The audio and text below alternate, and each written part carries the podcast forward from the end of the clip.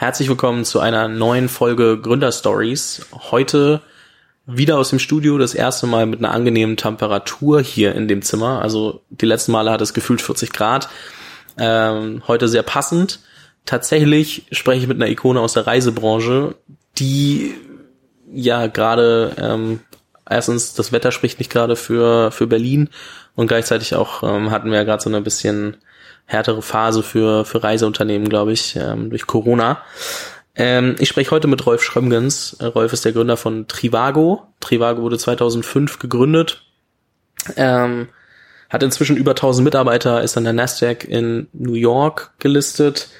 Ähm, dementsprechend als, ich würde sagen, eines der wenigen deutschen Unternehmen wirklich auch an die Börse gegangen, vor allem dann auch in den USA und ähm, hat 2019 noch mehr als 900 Millionen Euro Umsatz gemacht. Also da steckt schon echt einiges dahinter. Rolf selbst seit äh, Ende 2019 aus dem operativen ähm, Geschäft ausgestiegen bei Trivago und jetzt im Aufsichtsrat. Und das ist ganz lustig, weil ich habe von Rolf super viel gehört. Also ich habe es eben vorhin schon gesagt. Ich habe ja 2018 war ich mal eine ganze Zeit lang bei Fedor, Fedor Holz, ähm, auch mal ein Podcast-Interview mit ihm gemacht und er hat immer wieder erzählt, ähm, waren die irgendwie gemeinsam auf einem Retreat und die Gespräche mit Rolf, gemeinsame Investments und alles Mögliche. Ähm, es ging immer wieder um Rolf und ich habe am Rande das erste Mal von, von, von dir mitbekommen und, und den Namen gehört und natürlich kannte ich Trivago, aber ich wusste damals noch nicht, wer steckt dahinter. Und dann über Tom Bachem, über Felix Eiser, über Udo Schlömer, über ganz viele verschiedene Leute kam dieser Name immer wieder und ich dachte mir, komm, irgendwann, als ich äh, dieses Studio hier fertig gebaut habe oder gerade auch während der Corona-Zeit, wo ich mehr produziert habe, dachte ich, komm, ich muss sie jetzt mal schreiben. Und man soll es kaum glauben. Ähm, man, ich finde es immer wieder ver, verzückend, entzückend, wenn ähm, Menschen, wo man glaubt, der wird mir niemals direkt antworten, weil ich habe mir keine nicht deine Handynummer geholt oder deine E-Mail von irgendwem, sondern ich habe einfach rumprobiert, was deine E-Mail wohl sein könnte. Und es hat erstaunlich gut funktioniert. Ähm, hat nicht lange gedauert, äh, bis wir dann miteinander gesprochen hatten und jetzt sitzen wir hier und ich äh, freue mich auf jeden Fall sehr, sehr drauf. Ähm, Rolf, vielen lieben Dank, dass du die Zeit nimmst und äh, herzlich willkommen im Podcast. Ja, äh, gern geschehen. Bin super gerne hier und äh, freue mich auf das Gespräch. Jetzt habe ich dich natürlich viel von der Business- und äh, Trivago-Perspektive vorgestellt. Ähm, was muss man über dich als Person noch wissen?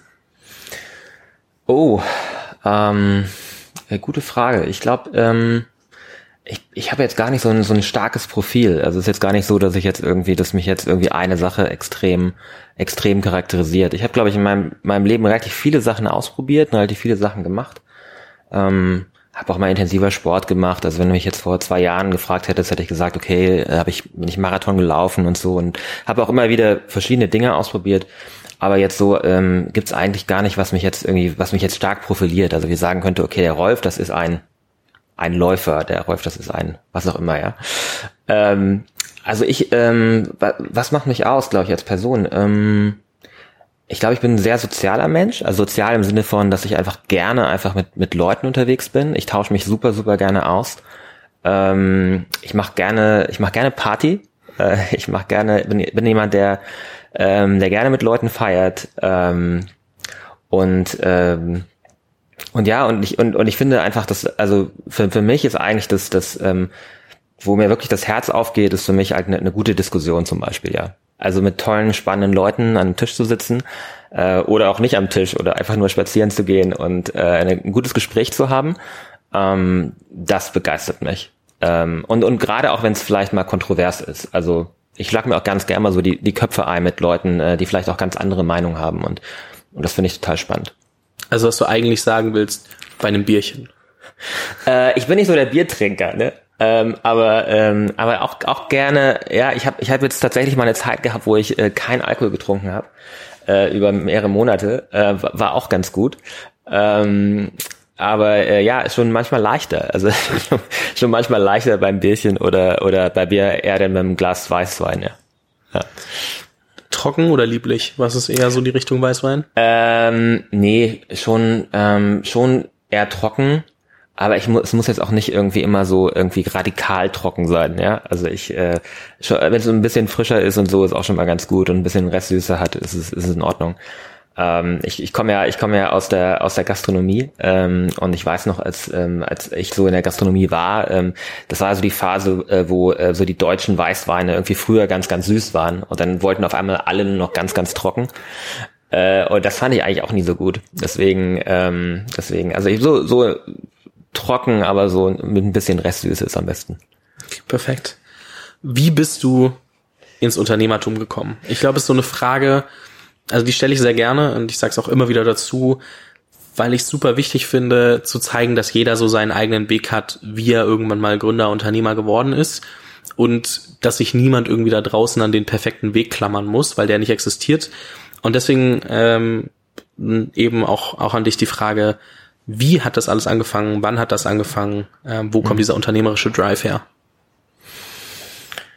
Oh, die letzte, der letzte Teil der Frage ist natürlich ein ganz großes Thema. Wo kommt dein unternehmerischer Drive her? Ähm, das ist, glaube ich, äh, das klammern wir vielleicht mal aus, aber generell, ähm, ähm, wie bin ich Unternehmer geworden und, und was hat mich da geprägt? Also ähm, habe gerade ja eben erzählt, äh, meine Eltern haben äh, ein, ein, ein, ähm, ein Restaurant geführt, ähm, in der fünften Generation schon, also ähm, schon vier Generationen vor ihnen haben das geführt. Ich war die sechste Generation.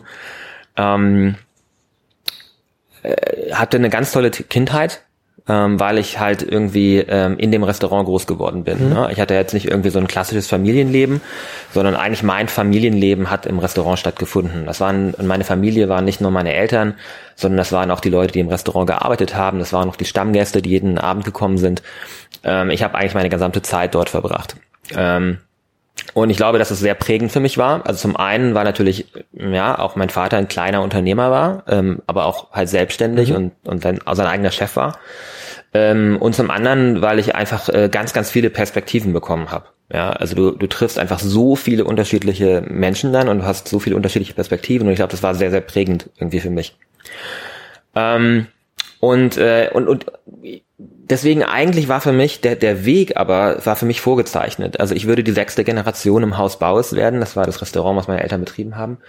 Und, ähm, und das war eigentlich, da hat, da gab es nie eine Frage. Also wenn mich Leute gefragt haben in der Schule, wo dann andere Leute Lokomotivführer werden wollten oder so, ähm, da, da war mir klar, ich würde ähm, das Restaurant übernehmen, weil du einfach, ne, du, du bist so groß geworden. Und so war auch die Erwartungshaltung. Ähm, und ich glaube schon, dass das für mich auch einen Ausschlag gegeben hat, irgendwann mich da rauszuentwickeln ähm, und zu sagen, okay, ich mache jetzt nicht eine Kochausbildung, was eigentlich ich hätte machen sollen, ähm, sondern ähm, sondern ich äh, gibt es nicht eine Möglichkeit, dass ich anfange zu studieren. Ähm, und äh, dann habe ich BWL studiert, äh, was eigentlich ehrlich gesagt nur ein Kompromiss war, äh, weil ähm, weil ich glaube, ich hätte meinen Eltern in der Situation gerade nichts anderes verkaufen können, ne? oder mhm. ich wollte ihnen nichts anderes zumuten in, in der Situation, ähm, als BWL zu studieren. Und, ähm, und dann, ähm, und ich glaube, dann ähm, hat bei mir so, so ein bisschen so die, die Freiheitskomponente eingesetzt, dass ich überhaupt zum ersten Mal für mich überlegt habe, okay, könnte ich auch, gibt es auch eine andere Möglichkeit überhaupt, als äh, die sechste Generation im Hausbauhaus zu werden? Ähm, und ähm, und dann, äh, glaube ich, bin ich so eine, durch so eine Phase durchgegangen. Ähm, da war ich dann in der, in der Business School. Ich war in der HL dann für zwei Jahre, habe da dort praktisch mein, damals war es noch Vordiplom und Diplom, also mein, meine äh, Graduate Degree mehr oder weniger gemacht äh, an der HL. Und ähm, und das, und die war damals sehr neu. Also die war damals irgendwie, ich war das fünfte, fünfte Semester letztendlich. Mhm. Ähm, und äh, die Leute waren alle noch sehr unternehmerisch auf der einen Seite, die dorthin gegangen sind, weil auch noch keiner wusste, ob du, wenn du da mal einen Abschluss hast, ob du jemals irgendwie, irgendwie damit was machen kannst. Ähm, also war, war eine sehr unternehmerische Crowd auf der einen Seite. Und, äh, und, und dadurch, und auf der anderen Seite bin ich zum ersten Mal damit in, in Kontakt gekommen, ähm, dass eigentlich alles möglich ist und es nur von mir abhängt. Also das, ne, aber äh, das, das klingt jetzt irgendwie so, als wenn das ja irgendwie re relativ ähm, trivial ist, aber für mich war das damals nicht irgendwie, ich hatte Business nicht verstanden, ich habe gar nicht verstanden, wie Wirtschaft funktioniert, wie, wie fun funktioniert sowas wie Finanzierung aufnehmen und so mhm. weiter. Und ich habe zum ersten Mal verstanden, okay, hey, ähm, eigentlich liegt es nur an deinem eigenen Talent, ja, äh, oder an dem, was du glücklicherweise mitbekommen hast äh, in deinem Leben. Ähm, und und dann ist es so, dass du aber eigentlich alles machen kannst. Du brauchst eine Idee, okay, ähm, aber dann kannst du dir kannst du dir Kapital besorgen, dann kannst du die entsprechenden Leute einstellen, du kannst deine eigene Firma bauen. Ähm, und es ist eigentlich nur bist du nur selbst. und das habe ich schon, das war so eine Realisierung, die ich während meines Studiums da mitbekommen habe. Das war wahrscheinlich das Wichtigste, was ich gelernt habe, ja. Ähm, und äh, was gut war, war halt, dass ich damals äh, Leute kennengelernt habe, die halt auch unternehmerisch waren. Mhm. Ähm, und dadurch bin ich so in Fahrwasser reingekommen, denn am Ende meines Studiums, wo ich da dachte, okay, ja, die, äh, ja, viele Leute hier um mich rum, die gehen jetzt zu Goldman Sachs oder zu McKinsey oder so, aber eigentlich will ich das gar nicht. Und das war noch, das war noch so ein Zeitpunkt, wo Unternehmer sein schon eher so crazy war. ja, also, ihr habt ja gegründet um 2005 das ist ja wirklich, ich glaube, da muss man auch nochmal nachher drauf zurückkommen. Das war eine ganz andere Zeit. Ich glaube, das können sich viele Leute noch nicht vorstellen. Ja, es war sogar noch früher. Also weil das die erste Gründung bei mir war ja ähm, war ja sogar noch 2000 äh, 99, ne? Mhm. Also 99 war praktisch ja die Gründung von Amiro, was dann später Chow.com geworden ist. Und ähm, und und 99, ähm, das ja, das war halt, äh, also ich bin eigentlich, ich bin Unternehmer geworden. Also eine Initialzündung war damals, dass ähm, es gab damals einen Artikel, glaube ich, irgendwo im Spiegel oder so ähm, über ähm, über die Samwas, dass die Samwas halt ähm, äh, damals ähm, Al äh, Alando ähm, verkauft hatten an eBay ne, und eBay Europa geworden sind und haben irgendwie keine Ahnung 40 Millionen, weiß gar nicht, ob es D-Mark noch war, ja, damals äh, dafür bekommen. Äh, und ähm, und das waren halt, das war halt Peer irgendwie, ne? Das waren ja Leute von der WHU, mhm. die kannte ich irgendwie über zwei Ecken, ne? Und und das fand ich dann schon irgendwie, das war so eine Initialzündung, glaube ich, auch nochmal für mich, wo ich dann gesagt habe, okay, nee, jetzt gehe ich irgendwie nicht zur Beratung, ähm, sondern, ähm, sondern ähm, jetzt mache ich selber was. Aber ich glaube, wir waren damals wirklich noch so eine, also die ersten mit, ja, die das damals gemacht haben. Es waren so das Umfeld, das damals aus diesem eBay Alando Deal heraus entstanden ist. Okay. Sehr, sehr spannend. Ähm, ich habe gesehen, also Amiro, Ciao.com, dann habe ich tatsächlich auf LinkedIn mal vier Jahre nichts gefunden. Ich äh, muss mal kurz dann auch gleich nochmal nachfragen, wo das passiert und dann Trivago. Aber hast du nur eigene Sachen gemacht oder wie hat sich das bei dir entwickelt? Ähm, ja, also ich habe ich habe ich habe ich habe ähm, Amiro gemacht, das ist dann nachher äh, sind wir dann durch zu zu Ciao.com, äh, haben wir fusioniert, äh, sind zu Ciao.com geworden. Ähm, habe dann äh, dort irgendwie so Produkt und Strategie irgendwie gemacht, äh, eine Zeit lang. Ähm, aber ähm, war halt echt immer nur einer von vielen, weil wir erstens zum einen, weil wir viele Gründer waren mhm. damals.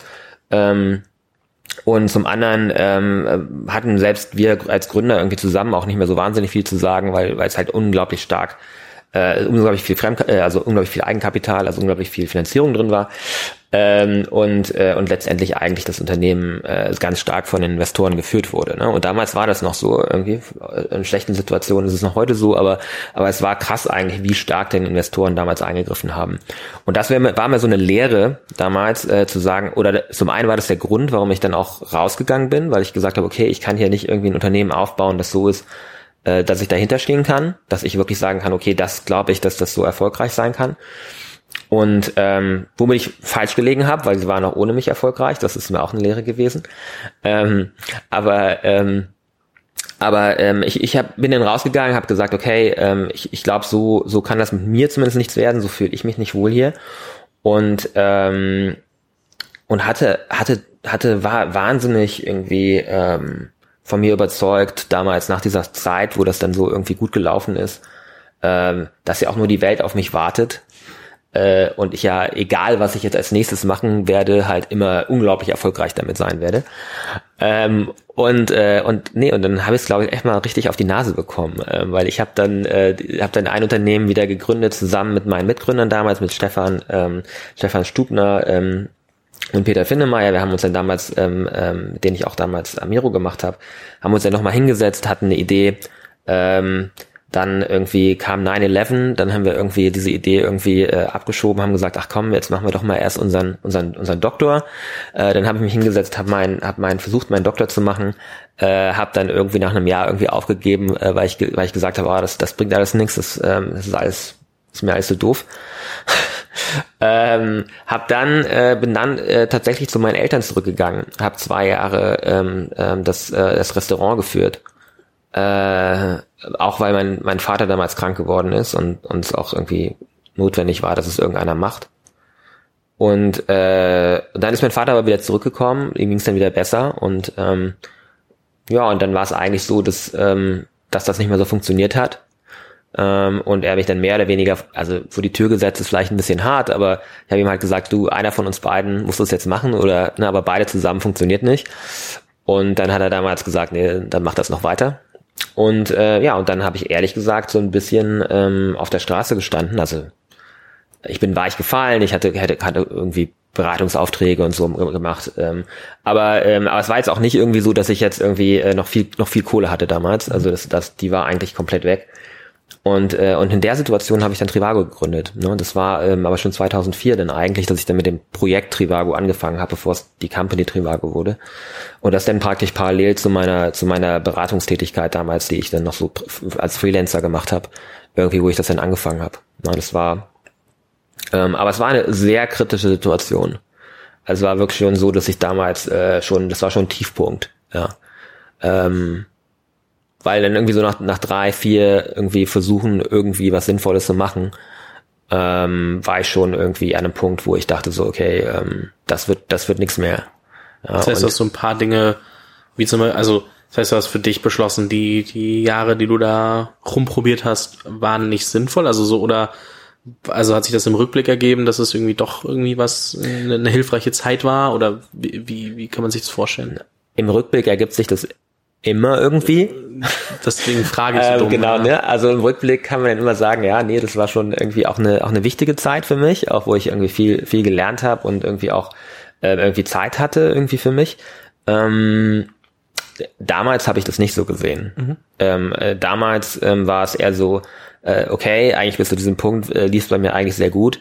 Äh, und dann, ähm, keine Ahnung, äh, und jetzt ähm, schaue ich mir meine, keine Ahnung, Kommilitonen an, die irgendwie mit mir Abschluss gemacht haben. Die waren dann alle schon irgendwie in, in der in der in der Corporate Ladder aufgestiegen äh, und hatten da irgendwie alle schon in ihren äh, waren waren irgendwie finanziell deutlich unabhängiger als ich.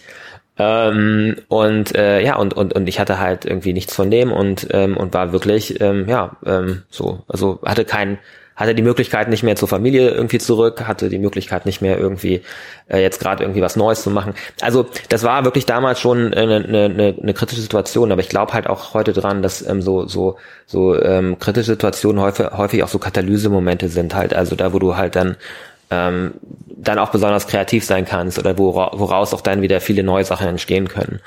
Ähm, und wenn der da, damals nicht da gewesen wäre, der kritische Moment, hätte ich wahrscheinlich auch Trivago nie gemacht. Hast du in dem Moment auch viel überlegt, ob du dir nicht doch irgendwie sowas wie Konzern oder Mittelstand vorstellen kannst? Oder gab es wirklich für dich, ich will was eigenes machen und da muss alle meine Energie reingehen? Ich glaube, ich konnte mir das wirklich nie so richtig vorstellen. War auch so mit ein Teil meiner meines Despairs, also meiner meiner also meiner Sorge damals, ne, irgendwie, dass ich irgendwie dachte so, ich ich kann das nicht, ne, ich kann nicht irgendwie in einem in einem irgendwo im ähm, in einem Corporate-Unternehmen irgendwie ich, ich in, irgendwo in einer Mittelmanagement-Position oder irgendwo, egal in welcher, in welcher Position eigentlich, sein äh, ähm, ein Unternehmen, was ich nicht irgendwie irgendwie mit beeinflussen, mit schaffen kann, wo ich nicht irgendwie voll dahinter stehe. Ähm, ich ich habe immer irgendwie, ich fand immer irgendwie toll, Probleme zu lösen, aber ich habe halt auch relativ früh festgestellt, ähm, dass es darum nicht ging. Also dass es da halt in einer, in einer, in einer normalen, in einem normalen Job halt nicht drum geht, um, um Probleme zu lösen. Mhm. Ähm, und, ähm, und deswegen, deswegen konnte ich mir das eigentlich nicht wirklich vorstellen, das, das zu machen. Und ähm, deswegen war eigentlich für mich so, äh, was Eigenes zu machen, war fast die, eigen, die einzige Lösung. Also ich hätte, ich hätte mir vorstellen können, also außer was Eigenes zu machen, ähm, kann ich mir auch immer vorstellen, immer noch heute ähm, äh, zu, zu lehren irgendwie macht das macht mir Spaß also einfach mit mit anderen ähm, zu arbeiten Erfahrungen auszutauschen also das hätte noch was sein können für mich also der Weg den, den Stefan dann gegangen ist der nachher selber dann irgendwie äh, Dean von der HL geworden ist und ähm, aber aber das wäre es schon fast muss ich sagen ne? Das heißt, du bist dann der nächste Dean der Code University. Ähm, Wenn Tom irgendwann mal sagt, er hat keine Lust mehr. Also ich finde die Code University super, äh, wirklich äh, ganz, ganz, ganz tolles Projekt. Äh, ich ähm, ich glaube, ich war tatsächlich einer der ersten Leute, äh, mit denen Tom darüber gesprochen hat, auch noch schon lange, lange bevor es dann irgendwann gegründet hat. Äh, und ich habe ihn immer angehalten, äh, es zu starten. Ne? Also ich war wirklich immer derjenige, der gesagt hat, Tom, das ist eine Wahnsinnsidee, du musst es machen. Ähm, deswegen, ich finde das wirklich super. Ich weiß, ich brauche heute, also mir liegt schon viel an meiner Freiheit gerade ich kann mir gerade nicht vorstellen, nochmal irgendwie so einen Job zu mhm. übernehmen, der irgendwie mit so viel ähm, operativer Verantwortung verbunden ist. Ja, ich äh, helfe gerne, ich, ähm, äh, ich freue mich, wenn ich mal hin und wieder nach Meinung gefragt werde und so, aber, ähm, aber jetzt so eine aktive Rolle kann ich mir nicht so richtig vorstellen. Wir halten fest, hier geht's auf jeden Fall gut. Ähm, wie kamt ihr am Ende, also du meintest ja, du hast das Projekt gestartet, wie kamst du am Ende auf die Idee Trivago und was hat für euch den, dann am Ende den ausschlaggebenden Punkt gebracht, dass du sagst, hey, das ziehen wir durch? Ja, also wir haben es als, als Team, Team schon gestartet. Ne? Also mhm. Also ich finde dann immer so, irgendwie wer denn am Ende dann irgendwie den, den allerersten Gedanken hat, das spielt ja irgendwie am, am Tag zwei schon keine Rolle mehr. Ja. Ähm, ich hatte damals tatsächlich, glaube ich, so den, den ersten Gedanken und habe dann irgendwie äh, am nächsten Morgen schon irgendwie Peter angerufen und gesagt, Peter, hey, äh, ich habe so einen Gedanken, äh, äh, was hältst du davon? Äh, und dann meinte er, lass uns treffen und dann haben wir uns irgendwie zum Frühstück getroffen. Also so, so schnell ging das äh, und äh, waren, glaube ich, im, am Tag später waren wir in, in, in München und haben Stefan zum Frühstück getroffen und haben so, haben dann halt irgendwie ähm, Trivago gegründet. Und die beiden waren irgendwie direkt von der Idee begeistert, die nicht so wahnsinnig viel mit der Idee zu tun hatte, ähm, äh, die nachher, ähm, die wir nachher um oder was nachher aus Trivago geworden ist. Ähm, wir hatten damals die Idee, war damals, die kam ja aus meiner Zeit vorher schon bei Ciao, äh, wo ich relativ, ähm, was ja so ein Meinungsportal war und wo wir ähm, sehr stark damit gestruggelt sind, dass, den, äh, dass der Content, den, ähm, den wir halt ähm, letztendlich aufbauen mussten, dass das halt wahnsinnig viel Aufwand war, diesen Content aufzubauen. Und ich habe gesagt, okay, ähm, ich war immer ein Verfechter davon, kann man das nicht durch eine Community komplett outsourcen. Also kann man nicht diese Content Work letztendlich komplett durch eine Community outsourcen.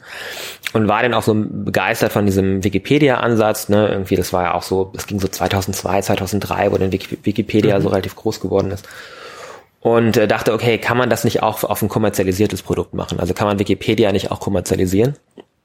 Und einfach eine Community drunter drunter bauen und letztendlich Content aufbauen lassen und dann, und dann, dann letztendlich die die Revenues wieder an die Community ausschütten. Und das war eigentlich das das das äh, das Grund ähm, oder das war die war die war die war der Ursprung von von Trivago ähm, von der Trivago Idee ähm, und ähm, und das hat sich dann nachher einfach äh, immer weiter davon wegentwickelt. Ähm, ich glaube ist auch ganz natürlich so, sehe ich auch immer wieder in, in, in jungen Unternehmen, wo ich investiert bin, dass die sich auch irgendwie dann auch äh, in der frühen Phase zumindest auch relativ stark weiterentwickeln. Und das war bei uns genauso. Ja, ähm, also ähm, ich hoffe, das kann man rausschneiden. Das kriegen wir raus, ja, alles gut. Ja. Ich hoffe nur, dass er jetzt irgendwie, dass er irgendwie sich Ach, beruhigt. Ja. Von mir aus setzt er sich auch mit auf die Couch. ähm, ich bin da, bin da nicht so. Ähm, das heißt am Ende, um, ich glaube, um das zusammenzufassen, ich hoffe, die meisten Leute kennen Trivago, aber ja, am Ende wart ihr eine, du kannst mich sogar korrigieren, ich weiß nur von Hotelsuchmaschine, mhm. aber ich schätze, es ist am Ende deutlich größer geworden als das, was man irgendwann mal so alles äh, mal im Fernsehen mitbekommen hat als Werbung etc.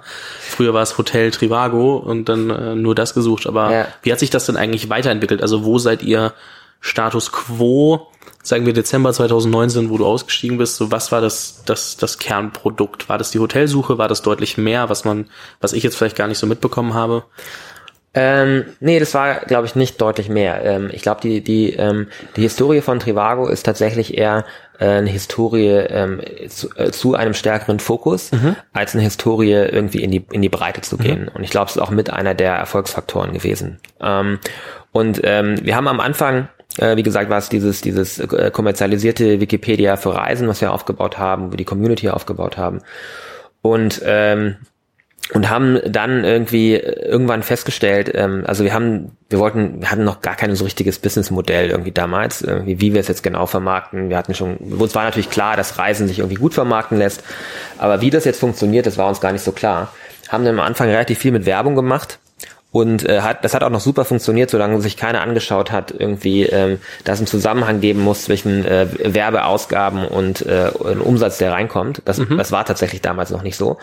Äh, hat aber dann angefangen. Also 2006, 2007 fing das dann so an, dass dann die, die, die äh, Firmen entsprechend geschaut haben, okay, was sieht, wie sieht denn Conversion aus eigentlich?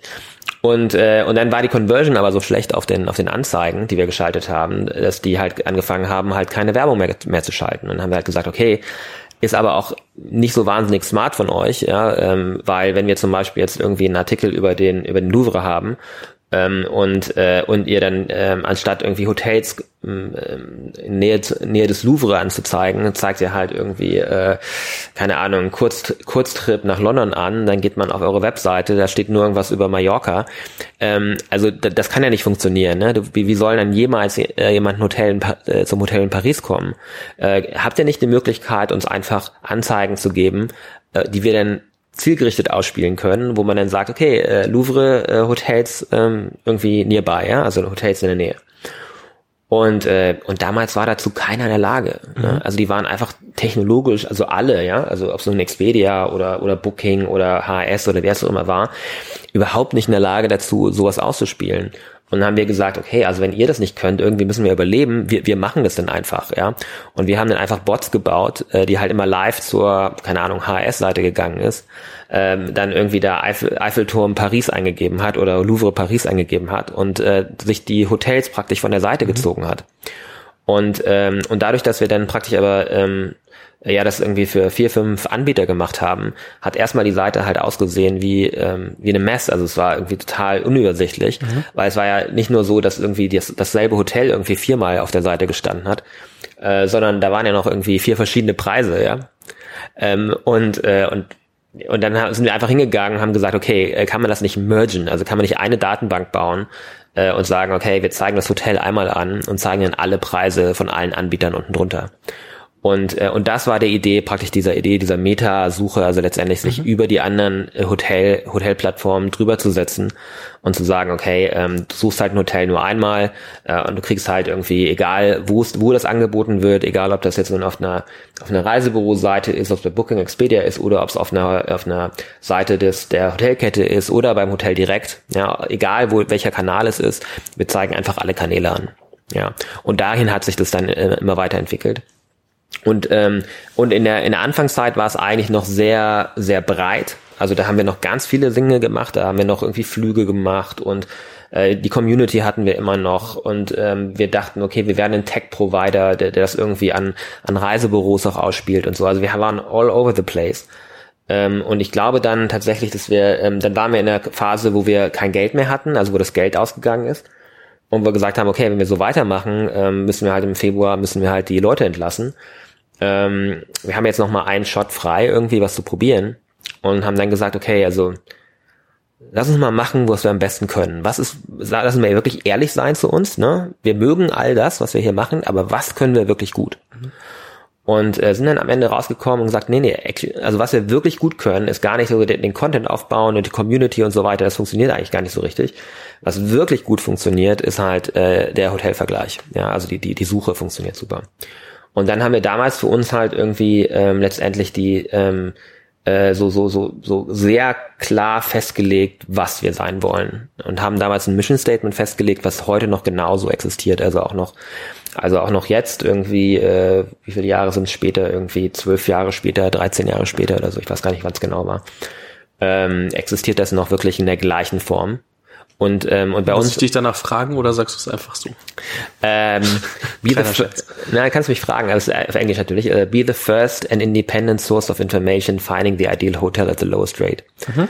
Ähm, und äh, jedes dieser Worte hatte für uns eine strategische Bedeutung. Ne? Ähm, ähm, zum Beispiel äh, äh, be the first. Wir wollten nie ähm, wir, wir, wir haben damals ähm, Trivago als ein, als ein Content Play gestartet, in der Zeit, wo letztendlich ähm, äh, ähm, Suchmaschinenoptimierung noch gut funktioniert hat und, und, und ähm, letztendlich Natural Search auch noch ein Faktor war und so. Ähm, aber wir waren damals schon irgendwie ähm, sehr ängstlich, dass das irgendwann mal einfach weg ist. Mhm. Und, ähm, und aus dieser Ängstlichkeit zu sagen, okay, wir wollen niemals von einem, von, von, von der Suche abhängig sein, ja, wie Google, ähm, haben wir gesagt, die einzige Möglichkeit, die wir eigentlich haben, ist, dass wir, dass wir eine starke Marke aufbauen. Äh, und das wird super hart und wir haben keine Ahnung, wie man eine Marke aufbaut. Wirklich. Also wir hatten das, war wirklich eine strategische, es war irgendwie so ein, so ein ne, also es war unbegründet eigentlich, weil wir gesagt haben, wir, wir hatten keine, keine Kompetenz, ja, aber wir haben gesagt, okay, das ist die einzige Möglichkeit. Wir müssen die Kompetenz aufbauen und wir müssen irgendwie als Marke ähm, bestehen. Und das war, glaube ich, eine ganz grundlegende Entscheidung, die wir mit diesem ersten Mission Statement getroffen haben. Äh, wir haben damals ähm, ganz klar gesagt, dass wir nur Hotels machen. Also nicht Flüge und mhm. nicht Mietwagen und so weiter, weil wir gesagt haben, dass das Problem so kompliziert schon ist, also wirklich Leute in ihr ideales Hotel zu bringen, wenn wir das wirklich ernst nehmen wollen, äh, dann können wir nicht andere Sachen machen. Dann müssen wir nur das machen. Ähm, und wir haben damals gesagt, dass wir auch, dass wir nie ein Shop sein wollen. Also dass wir nie irgendwie äh, Leuten was verkaufen wollen, dass wir nie irgendwie sagen wollen, hey, irgendwie jetzt, äh, keine Ahnung, jetzt das gibt's noch günstiger oder so, ja. Sondern wir haben immer gesagt, wir wollen auf der Seite letztendlich des, des, des Konsumenten, also ähm, der, des Suchenden sein und, äh, und neutral sein und äh, letztendlich irgendwie die, die Angebote finden, die irgendwie, die die besten sind. Mhm. Und, und das haben wir für uns damals festgelegt. Und das hat uns eigentlich dann auch, nicht eigentlich, sondern es hat uns geleitet äh, bis, bis 2019 und, und die Firma hat sich auch auf diesem, auf, äh, in diesem Markt, in diesem, diesem engen Markt irgendwie ähm, extrem entwickelt und und ich glaube auch jetzt mal unabhängig von Corona, dass es auch noch wahnsinnig viele Möglichkeiten gibt, sich auch noch weiterzuentwickeln, weil ich glaube immer noch nicht, dass das Problem gelöst ist. Also ich glaube immer noch nicht, dass es irgendwie eine wirklich gute Hotelsuche gibt, in, ins uns inkludiert, ja, ähm, also auch Trivago inkludiert, gibt es da noch nicht wirklich jemanden, der das richtig richtig gut macht. Ähm, auch nicht Google oder, oder wer da auch sonst ist in dem Markt. Warum ich so naiv nachgefragt habe, es war erstens, weil ich es wirklich nicht zu 1000 Prozent beantworten konnte, wie, was genau jetzt alles bei euch auf dem Programm stand oder eben nicht. Aber auch, weil ich es super wichtig finde, weil ihr eben so klar positioniert seid für die Hotelbranche. Und ich glaube, viele Leute oder viele Gründer da draußen sehr oft versuchen, alles zu machen und sich nicht zu spezialisieren und halt diesen ganzen Fokuspunkt auch wieder verlieren. Und ich das halt sehr, sehr spannend finde, dass wenn man, wenn wir jetzt schon zusammensitzen, eine der erfolgreichsten deutschen Tech-Companies halt genau eine Sache ausgesucht hat, genau diese macht und immer guckt, dass sie damit, damit besser wird. Ähm, am Ende arbeiten gerade tausend Leute daran, ähm, dass die Hotelsuche besser wird und nicht, dass man die komplette Reise-Experience irgendwie macht oder ähnliches. Und ich glaube, das ähm, ist schon ein Statement für sich, das zeigt, was Fokus eigentlich ausmachen kann. Und dass es manchmal echt äh, auch äh, eine gewisse Entscheidung bedarf. Also ich glaube, was man, da kann man aus dem, was du gerade alles erzählt hast, kann man super viel mitnehmen, auch was ein gutes Vision Statement ausmacht. Wenn Leute sagen, also so, so konkret zu sein, dass man wirklich daraus eigentlich, also dass das dann auch wirklich mal 10, 12 Jahre besteht, das ja auch nicht mehr, sagen wir nicht äh, State of the Art. Die meisten ändern ja gefühlt alle drei Monate ihr Mission Statement ähm, weil sie es dann wieder minimal anpassen.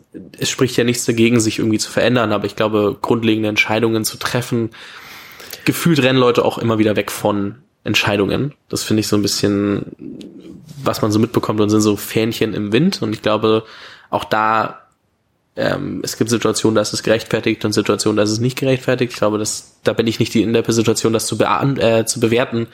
Aber ich finde, das als Beispiel herauszustellen, wie das bei euch gelaufen ist und, und was zum Teil Erfolgsfaktoren äh, waren sehr, sehr spannend und wollte deswegen da auf jeden Fall nochmal genauer drauf eingehen. Ja, ich glaube, ich glaube, ich glaube, der Weg ist zumindest am Anfang ein bisschen einfacher, sich erstmal von einem schwierigen Problem wegzubewegen. Ich glaube, das ist so, dass es unser Gehirn automatisch mit uns macht. Also ich glaube halt irgendwie, ne, wenn du halt irgendwie eine ganz schwierige Aufgabe hast, und das kennst du ja auch individuell und, ähm, äh, und, und du eigentlich müsstest du die lösen, ähm, aber dein Gehirn führt dich dazu, irgendwas ganz Simples zu lösen. Ähm, ne, weil, weil, weil einfach der, weil du einfach viel mehr irgendwie so Instant Gratification bekommst und so, ne? Und, und ich glaube, dass, ähm, dass es das auch äh, ganz große Rolle spielt irgendwie bei Strategien von Companies, ja. Weil du sagst, okay, ähm, du, eigentlich müssten wir dieses Problem lösen, das ist super komplex. Ähm, und wir wissen eigentlich gerade nicht, wie wir es machen sollen. Also äh, guck mal, da gibt's auch noch so ein paar Probleme drumherum und die können wir aber auch noch lösen. Ähm, und dann sind wir auch noch diversifiziert und dann irgendwie, keine Ahnung, haben wir noch andere Revenue Streams. Finde es schwierig. Finde es schwierig. Ich finde auch, finde auch irgendwie, dass es auch ganz wenige Themen gibt, die wirklich gelöst, also sind, wenn es überhaupt welche gibt, ja. Äh, und sich aber dann immer ganz viele Companies irgendwie wegbewegen. Ich habe immer gesagt, ja, ähm, lass uns gerne auch was anderes machen. In dem Moment, wo wir halt irgendwie so dominant sind, wie jetzt zum Beispiel, keine Ahnung, Google oder so in einem Feld, das ist was anderes. Ne? Also dann gibt es sicherlich auch Potenzial zu sagen, okay, du bist in einem einem Feld total dominant, wie kannst du diese Dominanz auf andere Felder übertragen? Aber solange du nicht wirklich dominant bist, solange du das Problem nicht wirklich gelöst hast, ne, glaube ich, ist halt alles andere einfach nur so eine leichtere, also so ein, so ein leichterer Weg gerade, ne, den du so einschlagen kannst und so und Und äh, ist mir auch passiert. Ne? Deswegen ist es nicht so, dass ich jetzt sage, so, das ist mir nie passiert, sondern mir ist es mit Trivago passiert. Wir haben genau das gemacht. Wir sind irgendwie diese Wege gegangen, die irgendwie leichter waren und haben halt dann aber irgendwie unseren Fokus komplett verloren am Anfang halt, bevor wir dieses Mission Statement gemacht haben. Und es war halt ein Learning. Ne? Und das, glaube ich, macht ähm, auch ganz viel Trivago generell aus, irgendwie, glaube ich, über die, über die Zeit, dass wir ja schon irgendwie sehr gut darin waren. Also wir waren eigentlich nie wahnsinnig gut gerade in dem, was wir gemacht haben. Aber wir waren immer sehr schnell darin, irgendwie die Dinge, die wir dann gesehen haben, dass sie nicht funktionieren, mhm. über den Haufen zu werfen und neu zu machen. Und, ähm, und ich glaube, dass, ähm, ja, ich glaube, das ist auch ähm, nicht nur bei uns, sondern ich sehe auch ganz, ganz viele andere ähm, Firmen, wo diese Fähigkeit, ähm, Dinge über den Haufen zu werfen und anders und neu zu machen, schon irgendwie ein ganz, ganz wichtiger Faktor von Erfolg ist. Ne? Ähm, weil weil ja auch einfach irgendwie unsere, sich unsere Umwelt irgendwie so schnell weiterentwickelt und so exponentiell irgendwie die Veränderungsgeschwindigkeit zunimmt. Ich glaube, es ist einfach das Wichtigste. Ja, es ist wirklich das Wichtigste irgendwie. Wie schnell kann ich Informationen verarbeiten? Wie schnell kann ich um, also mich, mich, mich, ähm, mich weiterentwickeln? Und das heißt nicht zwangsläufig, dass ich mich weiterentwickle immer irgendwie weg von meinem Kern. Ich kann mich auch hin auf meinen Kern weiterentwickeln. Mhm. Ja, finde ich, glaube ich, also finde ich eine sehr spannende Ansicht. Ähm, du hast jetzt auf jeden Fall schon gesagt, okay, wie ihr, wie es dazu kam, ähm, dass ihr Trivago gegründet habt, ähm, wie ihr euch dann immer weiter dahin entwickelt habt, äh, wo der Fokus hingehen soll. Was waren denn weitere Schlüsselmomente, wo du sagst, die waren auf jeden Fall super wichtig für unsere Entwicklung, für unseren Erfolg, ähm, für das Wachstum äh, als Firma? Also vor allem eher wahrscheinlich Momente und gegebenenfalls Faktoren, wo du sagst, ey, ohne das oder ohne diese Entscheidung oder ohne dieses Telefonat? So gibt's, also was fällt dir ein, wenn du so drüber nachdenkst? Ähm, fällt mir jetzt gerade einfach ein, dass ich ähm, ähm, ähm nochmal ähm, äh, mit meiner, meiner Freundin zusammen das äh, Yuval Harari Buch irgendwie gehört habe, äh, Sapiens, das mhm. vorher schon mal gelesen und habe es mal mit ihr zusammengehört, weil sie es noch nicht kannte. Und er, glaube ich, sowas sagt wie, ähm, dass irgendwie Entscheidungen in der Geschichte oft überschätzt werden und systematische Veränderungen unterschätzt. Ähm, und ich glaube, dass man tendenziell, und das, natürlich verstehe ich das total, ne, dass man so rausgeht und immer so sagt, so ja, was waren denn die Entscheidungen, was waren die Momente und so, ne, die, die den Unterschied gemacht haben. Ich glaube halt tatsächlich nicht an Entscheidungen und Momente. Mhm. Ich glaube an, ich glaube ganz, ganz stark an Systeme ähm, und nicht an, an einzelne Entscheidungen, die einen großen Unterschied machen. Ähm, ich glaube, dass wir uns oft als äh, CEOs oder ähm, Gründer äh, in unserer, in der, in der Tragweite unserer Entscheidungen äh, überschätzen. Ähm, und oft unterschätzen, ähm, ähm, was, äh, was wir verändern können oder äh, durch unser alltägliches Handeln im Unternehmen. Ja, also wir gucken immer. Also mein, äh, ähm, der Hund von Rolf ist auch da. Ja, ja, okay. ähm, also wir, wir, ähm, ähm, und ich glaube, und ich glaube, dass das wirklich ähm, ähm, ist auch nicht was, was ich jetzt irgendwie äh, vor zehn Jahren wusste oder so, sondern ist was, was ich über den Zeitablauf gelernt habe und ich habe meine eigenen Entscheidungen überschätzt ähm, und die Tragweite überschätzt. Ähm, am Ende des Tages geht's, glaube ich, ähm, ging es, glaube ich, ganz stark darum, okay, ähm, wie haben wir als Gründerteam, haben wir, wie haben wir Systeme gebaut, wie haben wir es geschafft, irgendwie Leute irgendwie zu motivieren ähm, und wie haben wir es geschafft, die Millionen von Entscheidungen, ähm, die im Unternehmen getroffen wurden und Abermillionen von Entscheidungen über, über die Jahre, wie haben wir es geschafft, die einfach einen Tick besser zu machen im Durchschnitt? Ich glaube, das ist nachher der, also das macht Erfolg aus. Ich glaube, es macht einen Erfolg aus, ähm, eine, eine Entscheidung irgendwie 0,1 Prozent besser zu machen und, und, und anstatt dass sie halt in 50 Prozent der Fällen richtig sind, sie halt in 50,1 Prozent der Fällen richtig zu machen. Und, und, und ich finde, das muss man sich viel häufiger fragen. Also was für ein System baue ich, damit halt nicht 50 Prozent, sondern 50,1 Prozent der Entscheidungen in meinem Unternehmen besser äh, äh, ähm, äh, erfolgreich sind. Und, ähm, und, und ich und, und das sind eigentlich die interessanten Entwicklungen. Also was sind diese, diese systematischen Entwicklungen, was ist das Lernen und so. Und es sind tatsächlich weniger äh, die einzelnen Momente. Es, es, es, dann kommen Momente raus, die irgendwie, die irgendwie, äh, die irgendwie äh, vielleicht als wichtige Momente gesehen würden. Ne? Ist das jetzt der Börsengang? Äh, ist das jetzt irgendwie, äh, keine Ahnung, ähm, dass, dass Expedia bei uns investiert hat? Ähm, dass das irgendwie, äh, keine Ahnung, waren das, waren das, dass wir als, als, als, als Gründer irgendwie dann selber ähm, äh, mal irgendwie ähm, äh, Secondaries gemacht haben und so. Ja, das hat irgendwie alles Einfluss gehabt. Ähm, aber ich glaube, es, man springt zu kurz, wenn man es immer auf diese Momente irgendwie äh, runterbricht.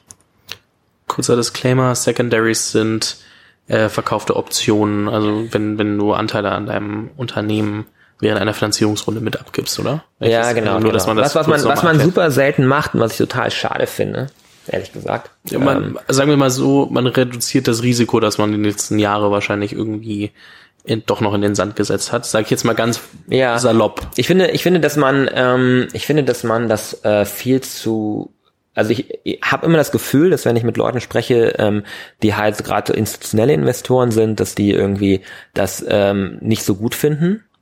Ähm, ich kann das nicht so richtig verstehen, ehrlich gesagt, weil ich, ähm, weil ich finde, dass äh, zum Beispiel meine eigene Erfahrung ist, dass ich als Gründer, ähm, glaube ich, ähm, ähm, viel bessere Entscheidungen tatsächlich noch getroffen habe, ja, ähm, ähm, nachdem ich irgendwie äh, nicht mehr darüber nachdenken musste, äh, irgendwie, wie ich jetzt meine Schulden abbezahlen muss. Ähm, und, und da glaube ich generell dran. Ich glaube, es, ich, es gibt immer noch Leute, die glauben, äh, dass Entscheidungen besser werden, wenn der, ähm, wenn der, äh, wenn die Motivation, also wenn der, wenn der, äh, wenn der Spread am größten ist, ne? Also von dem, was ich zu verlieren habe. Da gibt's genug Studien drüber, dass das totaler Quatsch ist. Ja, also du triffst die besten Entscheidungen aus einer Situation raus, wo du zumindestens irgendwie deine, deine Basis-Needs irgendwie Bedürfnis, äh, befriedigt sind und du sagst, okay, ist jetzt nicht mehr so, dass ich jetzt irgendwie ähm, irgendwie total broke bin, wenn das jetzt schief läuft. Ähm, und, und du brauchst diese Sicherheit, glaube ich, um dann irgendwie auch noch bessere Entscheidungen treffen zu können. Ich glaube, sonst äh, sonst trifft man immer Entscheidungen aus einer Not raus und so. Und ich glaube zum Beispiel, wenn wir damals nicht äh, Secondaries verkauft hätten, ähm, hätten wir wahrscheinlich, wären wir viel schneller in Situationen gekommen, wo wir gesagt haben, wir geben eine, wir geben die Kontrolle des, der Firma ab. Ähm, und ähm, und deswegen äh, glaube ich, war das für uns auf jeden Fall die richtige Entscheidung, für den Investor damals die richtige Entscheidung. Also und ich würde auch tatsächlich, ähm, ich schrecke auch nicht davor zurück, heute als Investor selber Secondaries zu machen mit Gründern. Ja, ja, am Ende ist es ja immer noch dieses, ähm, du hast ja schon als Gründer in dem Moment, wo du Secondaries machst, die werden dir ja nicht nach drei Monaten angeboten. Im Normalfall, da hast du ja schon einiges an Zeit reingesteckt. Im Normalfall hältst du als Gründer Anteile und dein Gehalt ist jetzt nicht irgendwie das Niveau, das du normalerweise im Konzern in derselben Rolle bekommen würdest. Und dann trotzdem irgendwann mal einen kleinen finanzielle Spritze zu bekommen, weil du sagst, hey, ich gebe ein paar meiner Anteile ab. Ist ja nicht so, dass du im Normalfall verkaufst du nicht 90 Prozent deiner Anteile, sondern halt einen Teil davon, würde ich jetzt mal sagen. Ähm, und selbst wenn, aber. Ja, genau, aber, aber es ist, äh, und, und wir haben damals 25 Prozent verkauft. Das finde ich auch eine, groß, eine gute Größenordnung, weil du halt sagst, okay, es ist immer noch so, dass der größte, Großteil meines Vermögens in dieser Firma ist und, und ähm, dann ist es aber eigentlich so, dass, dass meine Interessen mit den Interessen des, äh, des Investors fast noch, noch mehr aligned sind als vorher. Ja, ähm, also deswegen, ähm, ich finde das, finde das eigentlich eine gute Sache. Ich glaube, dass es auch was war, sagen würde, okay, das war schon was, was einen positiven Einfluss auf uns gehabt hat als, als Gründer.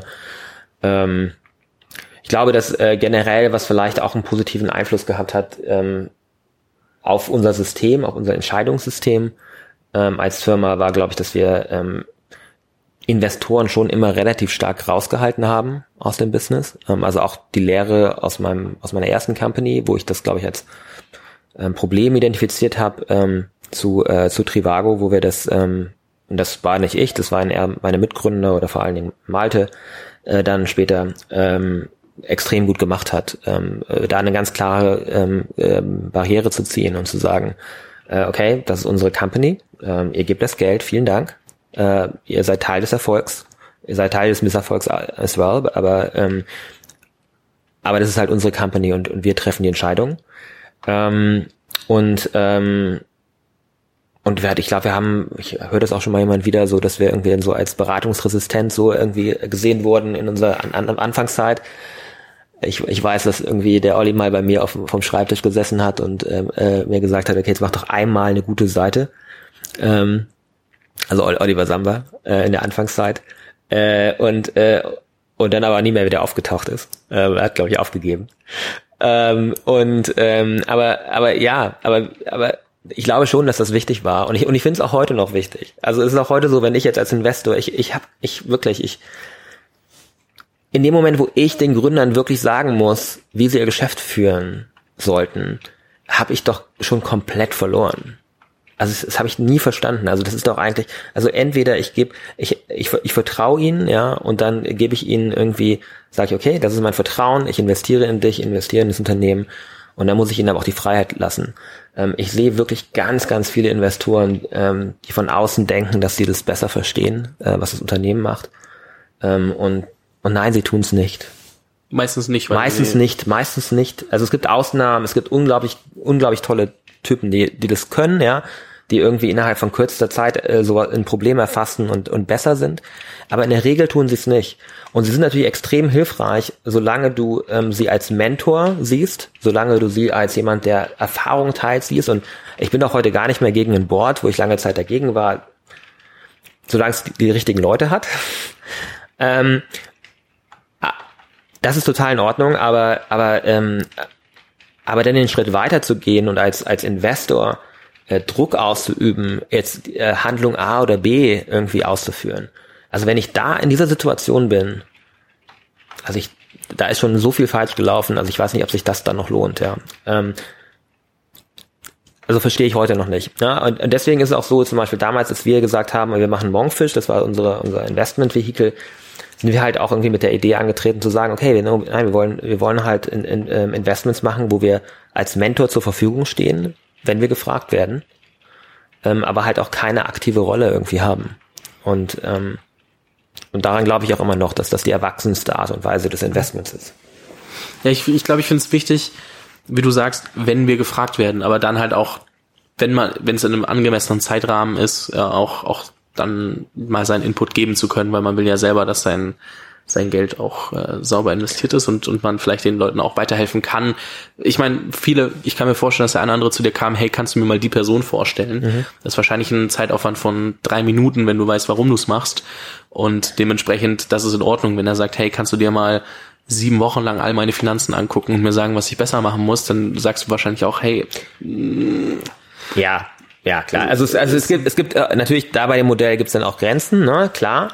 Ähm, aber ähm, aber ich glaube, das ist einfach, es, es geht für mich, für mich geht es einfach um das Verhältnis. Also wie sieht eigentlich so ein Investoren-Unternehmer-Verhältnis im Idealfall Fall aus? Ja.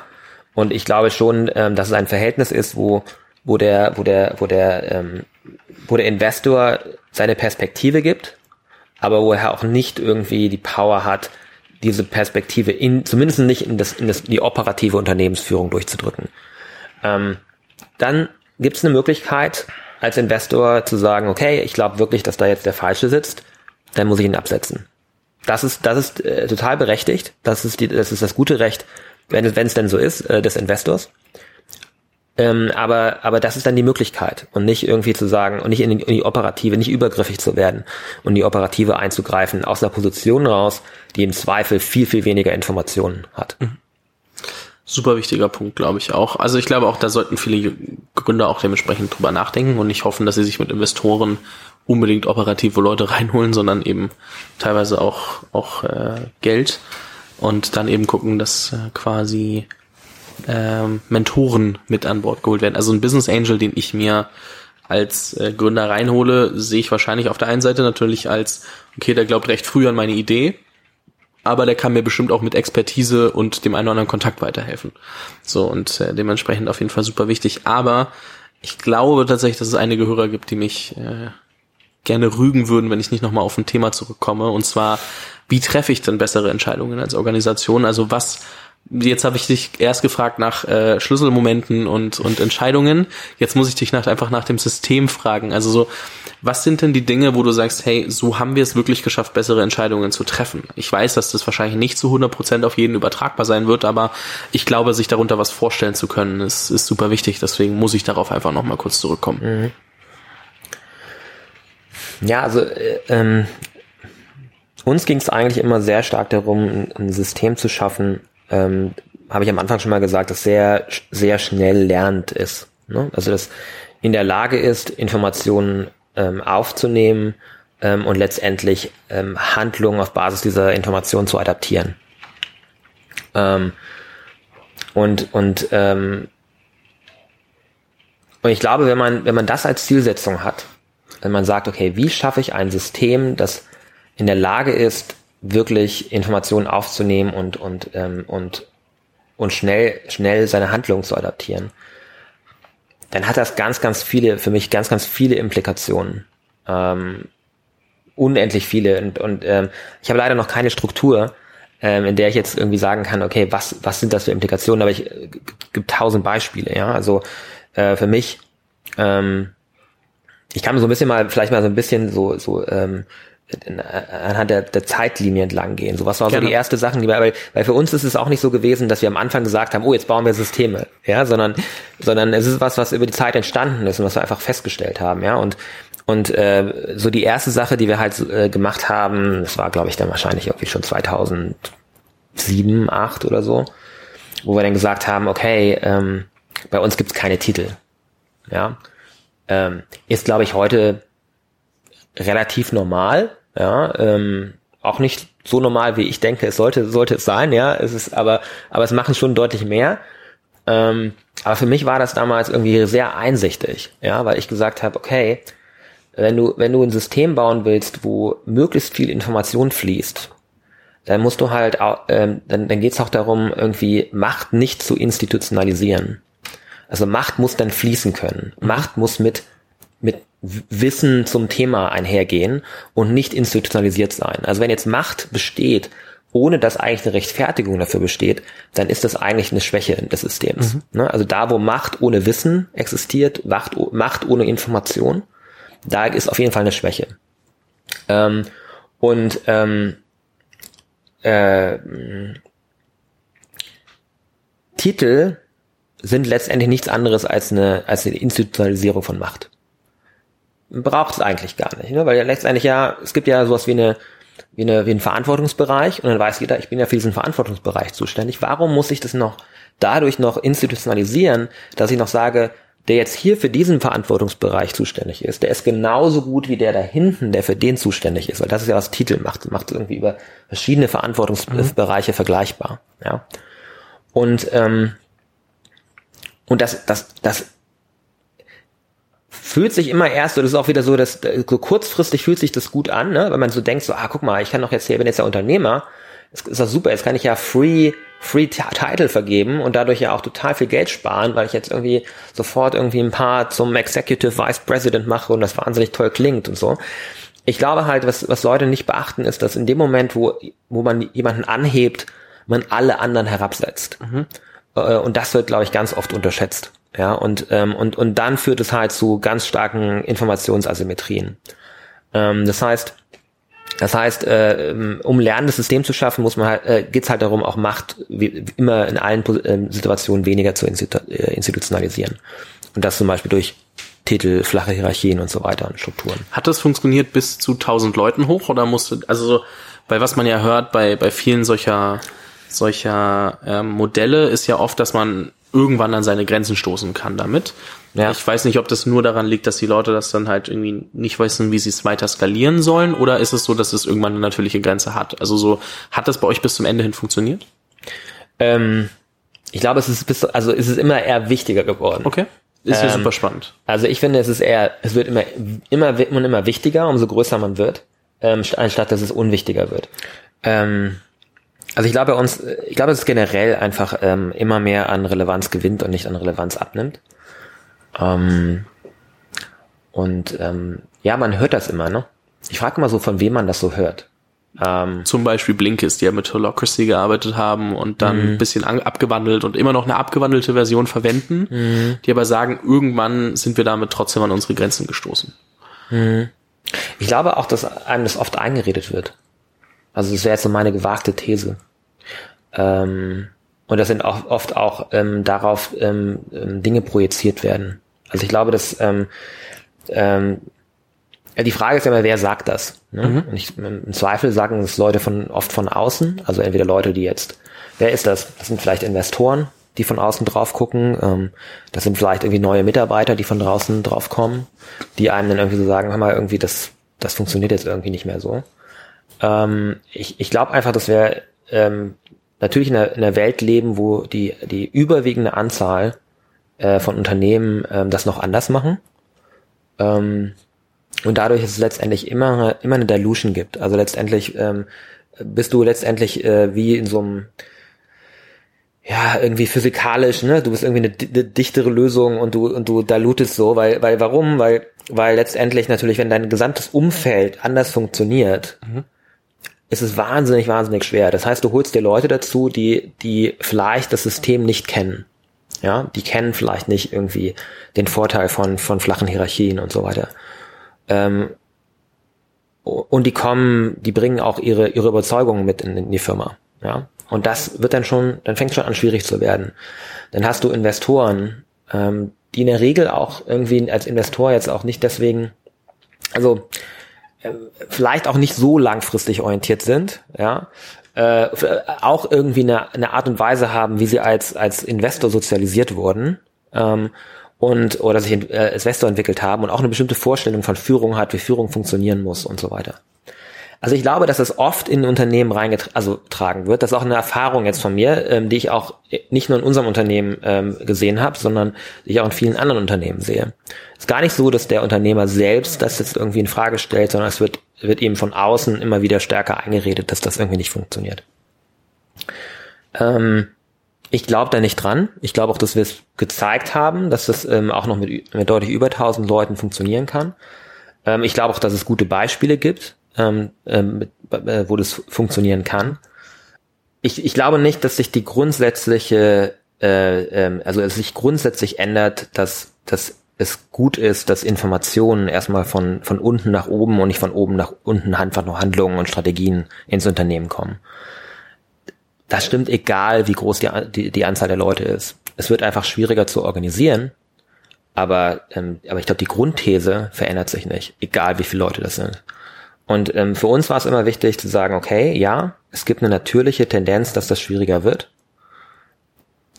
Was können wir tun, damit es einfach langsamer schwieriger wird? Ja, also es, ähm, es geht gar nicht darum, jetzt zu, zu, zu verhindern, dass das irgendwie immer mehr Komplexität erzeugt und so weiter, sondern es, es geht darum letztendlich, okay, was können wir tun, damit das, damit wir das möglichst lange erhalten? Ja, ähm, und ähm, wir haben versucht, immer eigene Systeme irgendwie zu bauen. Also wir haben uns jetzt nie an anderen, anderen orientiert. Mhm. Ähm, ich habe mir, glaube ich, immer, oder wir haben uns immer relativ viel Inspiration geholt ähm, und viel da irgendwie ausprobiert ähm, und dann aber letztendlich unsere, unsere eigenen Schlüsse daraus gezogen. Ähm, und wir haben äh, schon große Anstrengungen gemacht, ähm, auch dann nachher jetzt irgendwie mit, mit über 1000 Leuten Systeme zu finden. Ähm, Systeme zu finden, äh, die, die, die wir für richtig gehalten haben ähm, und die, ähm, die, die zwangsläufig aber noch, noch nie so gegeben hat, äh, glaube ich.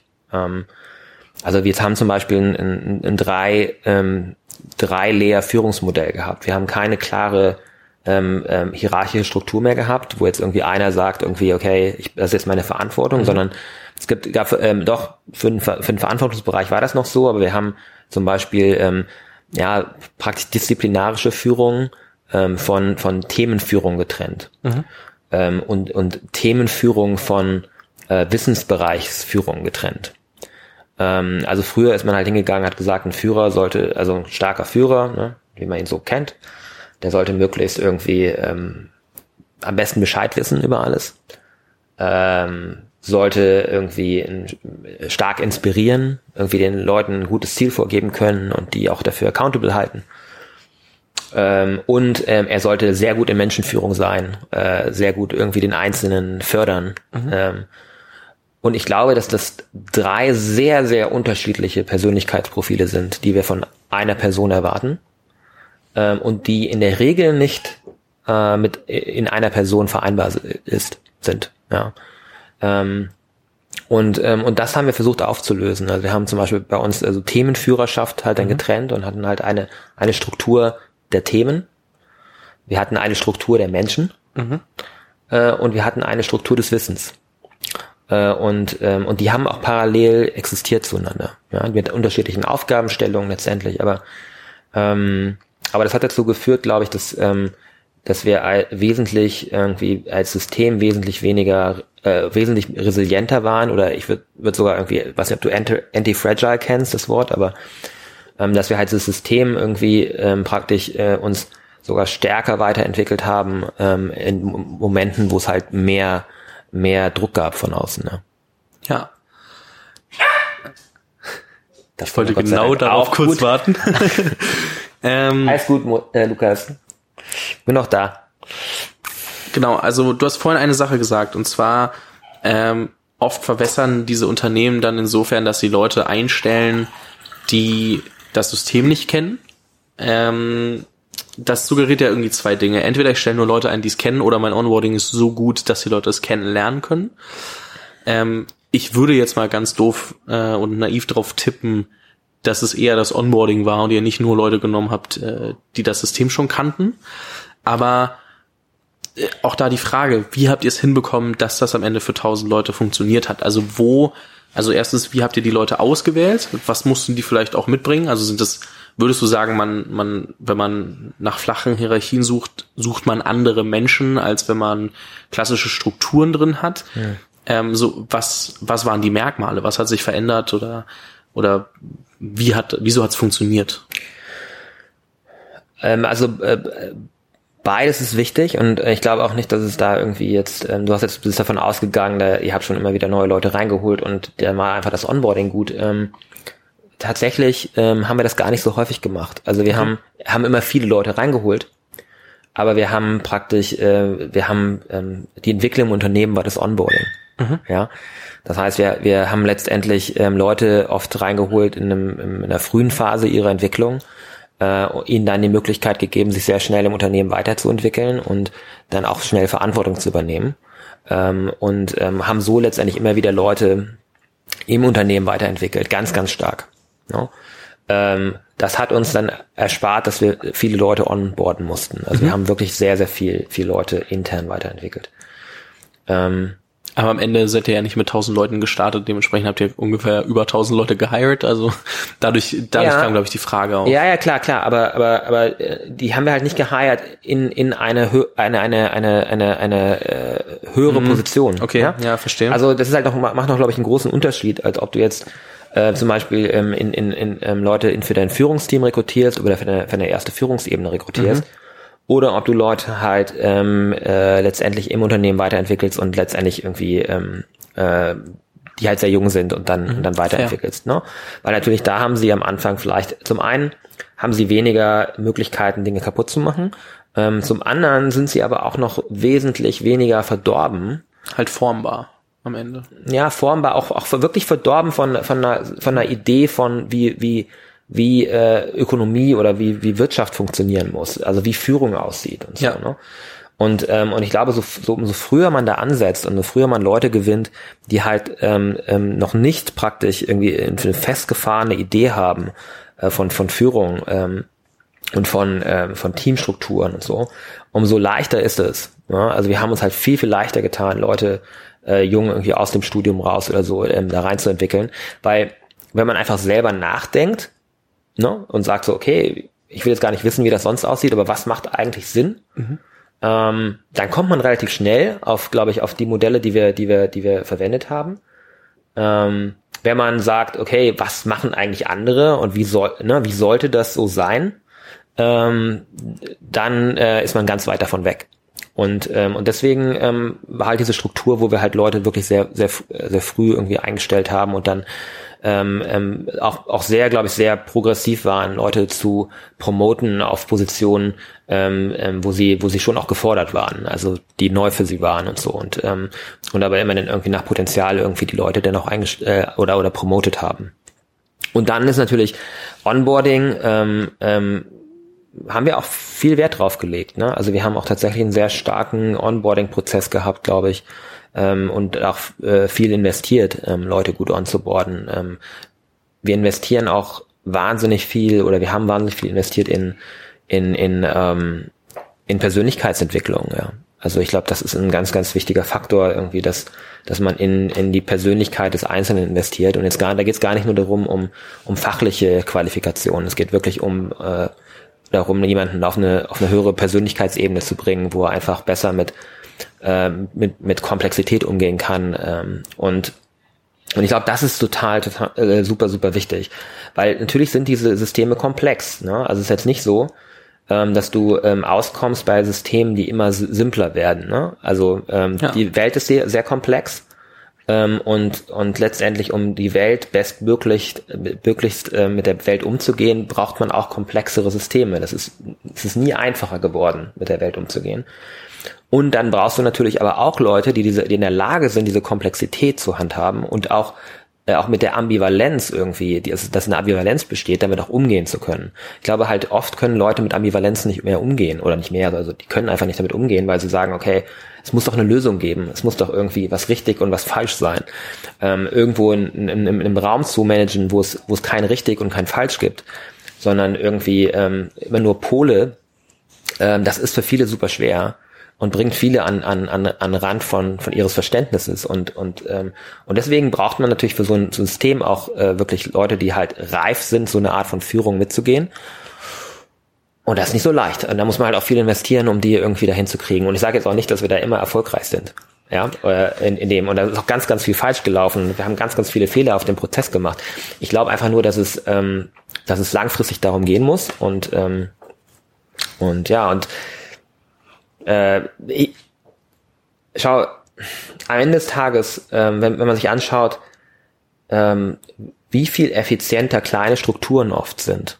Ne? Also wenn man sagt, okay, du hast irgendwie ähm, Companies, die mit, mit zehn Leuten äh, irgendwie äh, ganze Industrien disrupten und, und irgendwie ähm, äh, mehr Wert schaffen als andere Strukturen, die 5000 Leute haben dann muss man sich ja mal, muss man ja irgendwie, muss ja mal der Gedanke erlaubt sein, dass anscheinend, wie diese Leute zusammenarbeiten und wie sie auf ein Ziel motiviert sind, wahrscheinlich viel, viel mehr Impact hat, als wen ich jetzt noch alles dazu hole und, wer, und, und wie viele Leute da jetzt arbeiten. Und, und ich glaube, und, und das haben, glaube ich, viele noch gar nicht so, so, so für sich verstanden, wie viel anscheinend ja doch irgendwie dieser, dieser Faktor irgendwie, wie viel hole ich auf jedem Einzelnen raus, also wie viel das ausmachen kann. Ja. Ähm, und, ähm, und ich glaube, dass das da habe ich halt immer für mich immer wahnsinnig viel ähm, Wert drauf gelegt, weil ich gesagt habe, okay, wenn es mir auch nur gelingt, eine Firma mit 1500 Leuten pro Person in der, in der Dimension, in der Dimension ähnlich effizient zu halten, äh, wie in der Organisation mit 10 Leuten, ja, also natürlich weniger, aber in, in der gleichen Dimension zu halten, ja, in der mhm. Effizienz, mhm. Äh, dann, dann habe ich schon extrem viel gewonnen. Und, und, und alles, was, was ich halt, was ich halt, wo ich ein bisschen mehr Effizienz rausholen kann, das, das, das, das, da habe ich schon wahnsinnig viel äh, ähm, gewonnen. Ähm, ich, ich will jetzt nicht irgendwie zu unkonkret werden, weil du auch gefragt hast, was sind, was sind das für konkrete Sachen? Ich habe mit den Titeln angefangen. Ne? Ich glaube, eine Sache, die noch wichtig ist, die sich aus dem Ganzen ergibt, äh, wo ich kurz reinspringen will, ist halt auch, dass man irgendwo auch als, als Gründer, Geschäftsführer, Verantwortlicher, C-Level, wie auch immer, auch wenn es nicht so viele Titel gibt, es gibt ja, ist ja trotzdem klar, wer diesen Laden mal gegründet hat. So, das ist, äh, seid ihr ja auch nicht losgeworden. Die wussten auch alle am Ende, ah, Rolf war der Erste oder einer der ersten drei eben. Ich glaube, man muss auch irgendwie lernen und ähm, auch, ich habe natürlich ein paar Presseberichte gelesen anfangs und da steht immer drin, ähm, dass du versucht hast, Entscheidungen äh, zu delegieren und nicht alle Entscheidungen eben selber zu treffen, sondern halt auch ähm, da auch viel wahrscheinlich ähm, über solche Systeme dann auch, auch gelaufen ist. Das wird nicht, also ich hab glaube. Habe ich gelernt, habe ich gelernt, ne? Genau deswegen so, wollte ich darauf wenn, auch eingehen. Das ist, nicht, das ist nicht meine, es ist nicht, das ist auch ganz wichtig zu wissen, das ist nicht meine natürliche Tendenz. Ja. Absolut nicht, ne? Es ist, ähm, es ist so, dass ich ähm, extrem übergriffig war in vielen Situationen, ähm, extrem kontrollierend, ähm, mich irgendwie für so smart gehalten habe, dass irgendwie dass ich ganz schwer irgendwie mit anderen Meinungen umgehen konnte und ich da auch immer noch Züge von habe. Also es ist auch nicht so, dass ich das irgendwie, ähm, dass ich aus, dass ich nicht aus dieser, ich komme aus dieser Ecke. Ich muss, ich habe halt in der, in, im, im Laufe der Zeit, glaube ich, immer besser gelernt. Und ich sage noch nicht, dass ich das heute super gut kann, aber ich habe es mir intellektuell erschlossen einfach, ähm, dass das, ähm, dass es keinen Sinn macht. äh, und versucht, ähm, versucht halt meine Persönlichkeit daraufhin irgendwie auch weiterzuentwickeln. Und, und, ähm, und deswegen, ähm, äh, weißt du, wenn du das so sagst, mhm. ähm, dann ist es nicht so, das kann ich nicht unterschreiben für mich in meiner, also meiner gesamten Tätigkeit. Ne? Ich glaube jetzt langsam mehr. Ja? Ich glaube, in den letzten Jahren würden auch Leute das über mich sagen. Ich habe mich da aber auch hinentwickelt und ich musste das auch erst verstehen. Also ich glaube auch, selbst wenn ich ne, damit die Tendenz beschreibe, wo sich hinentwickelt, ist es in Ordnung. Weil ich glaube, dieses Verständnis von, also ich glaube, was, also, und ich sehe es ja bei mir, also ich muss ja, egal wo, immer mal wieder auch Dinge delegieren und ich merke trotzdem, wie schwer mir das bei so Kleinigkeiten schon fällt. Und jetzt reden wir hier halt über eine erstens 1000 Mann Firma, zweitens ähm, sind da ganz andere Risiken ja trotzdem irgendwie mit dabei, wenn, wenn äh, größere Fehlentscheidungen zum Beispiel getroffen werden. Da kann ja auch mal ganz schnell irgendwas, irgendwas anderes, also kann ja passieren, dann auch noch irgendwie börsennotiert. Da kommen ja viele Faktoren dazu, weswegen jede Entscheidung irgendwie schwerwiegend werden kann. Mhm. Und sich dann davon zu trennen, dass man selbst alle Entscheidungen treffen muss, ähm, ist ja trotzdem erstmal, ähm, also ich glaube, ihr wärt nie so groß geworden, wenn du alle Entscheidungen alleine immer selber getroffen hättest, ähm, im Sinne von, das war schon ein Prozess, bevor ihr so, mhm. so groß wart, aber ich glaube, was da klar wird, ist, dass das halt unumgänglich ist, darüber nachzudenken und ich muss sagen, ich habe nie gelernt zu delegieren. Also ich kann bis heute, also ich muss mir selber gerade irgendwie erschließen, wie das funktioniert und mich selber nicht zu wichtig zu nehmen, sondern irgendwie auch einfach darüber nachzudenken, dass ich erstens ähm, sonst auch das meiste selber machen muss und das dann auch irgendwie Zeit kostet, aber auch zu verstehen, dass also in dem Fall, ich gebe, übergebe die Verantwortung jemand anderem, was super mhm. wichtig ist, glaube ich, für die persönliche Entwicklung der Person. Ich glaube, das kann ich manchmal noch nicht ganz zuordnen, aber auch mm, mir fällt es manchmal schwer, was muss ich der anderen Person eigentlich mitgeben, dass die Person gute Entscheidungen treffen kann oder halt ähm, die, die, das auch die Verantwortung übernehmen kann, ohne sich kontrolliert zu fühlen. Also dieses Maß, dass ich es nie gelernt habe, fällt mir das super schwer. Und ich glaube, das aber dann auf eine ganze Organisation ausweiten zu können in der Größenordnung, ähm, ich glaube, da fällt ganz schnell auf, dass das ein sehr, sehr wichtiger Punkt ist. Ich glaube, dass, dass viele halt Angst vor dem Kontrollverlust haben. Ne? Also ich glaube, dass du halt sagst, okay, ähm, es ist ja auch immer so, dass Delegieren ja auch immer sofort dann mit Kontrolle einhergeht. Ne? Also ja, delegieren, ne? aber dann muss ich auch aufpassen, dass es auch passiert und dann brauche ich Kontrollmechanismen und so. Und, und das ist immer so der erste Gedanke, den man, dem, den man dann irgendwie hat. Ähm, und, äh, und wenn dann das nicht so passiert, wie man das denn selber irgendwie gemacht hätte, vor allen Dingen, wenn man es dann irgendwie äh, micromanagt oder so, ja, und dann passiert es nicht genau so, wie man es selber gemacht hätte, dann ist das ja allein schon das ein Fehler. Also unabhängig jetzt, was rauskommt, ist ja schon, dass es dann anders passiert, als man es selber gemacht hätte, ist ja schon der, der erste Fehler. Ähm, und, ähm, und das ist natürlich, das ist natürlich eine Schwäche, ne? Also weil, oder also für mich habe ich für mich rausgefunden, dass es meine Schwäche war, mhm. ähm, weil ähm, warum war ich ähm, weil dazu nicht in der Lage, weil ich natürlich erstmal irgendwie gedacht habe, dass ähm, also, also, also so wie ich das mache, ähm, dass das der richtige Weg ist und das ist erstmal mein eigener Bias, natürlich den ich irgendwie dann auf meine auf meine auf meine auf meine auf die Leute, die mit mir zusammengearbeitet haben, dann übertragen habe. Ja, und dann auch sofort klar gemacht habe, dass okay, wenn, wenn es halt nicht so, also wenn es nicht meinem eigenen Bias entspricht, dann ist das auch nicht qualitativ. Ähm, und ich glaube, dass man sich davon erstmal irgendwie frei, frei mhm. machen muss. Und, und das hat bei mir aber auch ein ganz, ganz langer Prozess. Ne? Ich konnte auch ganz lange Zeit nicht delegieren und ich habe ganz, ganz viel selber gemacht und war dann übergriffig und habe dann irgendwie immer noch selber programmiert und so. Ich habe ja Ewigkeiten auch noch bei Trivago selber programmiert. Und, ähm, und habe den Leuten dann gezeigt, wie sie es programmieren müssen und so. Ne? Und dann also das, das war schon irgendwie, das war ein langer Prozess, durch den ich da durchgehen musste, um zu verstehen, äh, dass ich damit mehr kaputt mache, oft. Ähm, und und es ist heute noch so, dass ich mich dann manchmal dran erinnern muss. Also wenn ich dann ein bisschen stärker irgendwo mal in irgendwie in, in Startup oder so involviert bin oder so, dann muss ich mich auch heute noch wieder immer zurück, also darauf zurückbesinnen. Aber ich habe dann Gott sei Dank auch Leute, die mir da helfen und dann auch mal, mal sagen, irgendwie, da, da driftest du wieder ab. Ähm, ich glaube, ich glaube wirklich, dass ähm, ähm, ich glaube auch, dass es, dass ein Team einfach stark gewinnt durch die Vielzahl von unterschiedlichen Lösungen, die gefunden werden. Und davon bin ich auch wirklich, wirklich fest, fest überzeugt. Ähm, und da muss man halt akzept, äh, muss man halt den Freiraum geben zu sagen, okay, na, zeig mir halt, was passiert, ja. Also zeig mir halt, was für, ein, für einen Impact du hast und, und dann aber auch zu sagen, okay, und wenn der Impact beim ersten Mal vielleicht nicht der Fall ist, dann halt auch mal zu sagen, okay, das ist in Ordnung, du kannst auch mal falsch liegen damit. Ja. Ähm, aber ich glaube, das, das ist halt wichtig, dass man die, diese Freiräume irgendwie Mitarbeitern schafft, äh, mit Leuten, mit denen man zusammenarbeitet, generell schafft, eine Partnerschaft, mit dem man zusammenlebt. Mhm. Ähm, und, ähm, und dann nicht irgendwie immer seinen eigenen Bias auf alle, alle um einen herum überträgt. Ja. ja.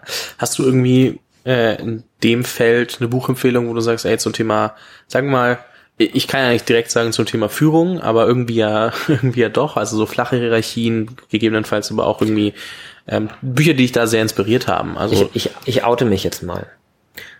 Ich habe wirklich in meinem Leben so gut wie kein Businessbuch gelesen. Spannend, ist ja auch interessant.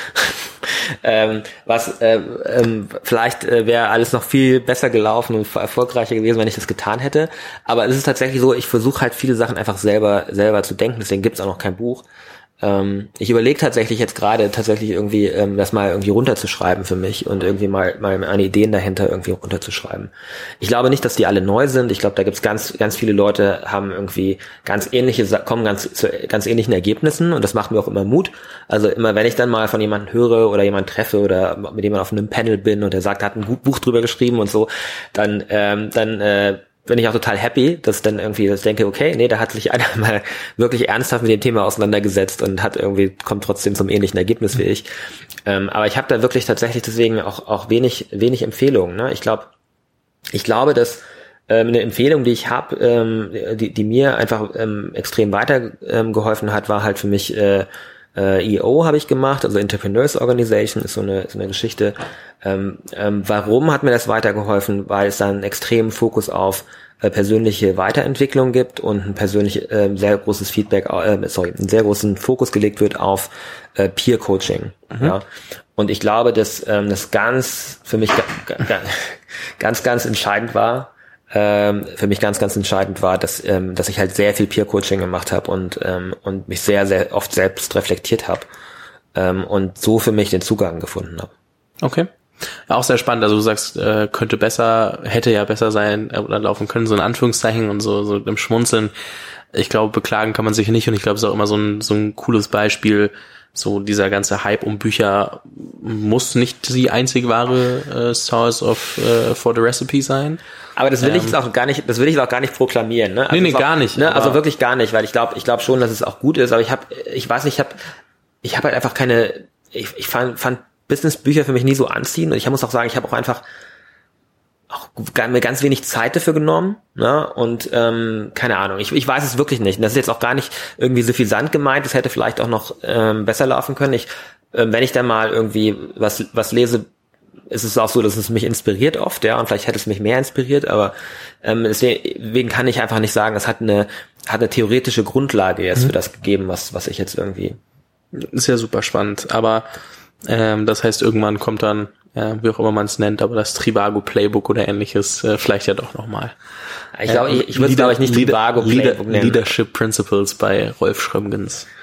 Ja, vielleicht, vielleicht kommt das, vielleicht kommt das. Ich, ähm, ja, ich, äh, ich finde es auf jeden Fall mal wichtig, dass man das irgendwie, dass, dass es da viele Stimmen gibt, irgendwie von auch von erfolgreichen Unternehmen. Und ich würde mir das eigentlich eher auch von den Erfolgreichen mal wünschen, dass die halt auch mal genau das aufschreiben, ähm, was sie glauben, was eigentlich der Kern ähm, ihres, ihres Erfolgs ist und worauf der fußt. Weil ich glaube, dass es für ganz, ganz viele letztendlich irgendwie auch ihre Kultur ist und, und, die, und die Systeme sind, in denen sie Entscheidungen getroffen haben ähm, und, und weniger sie selbst und weniger ähm, spezielle Leute, die sie geheiert haben.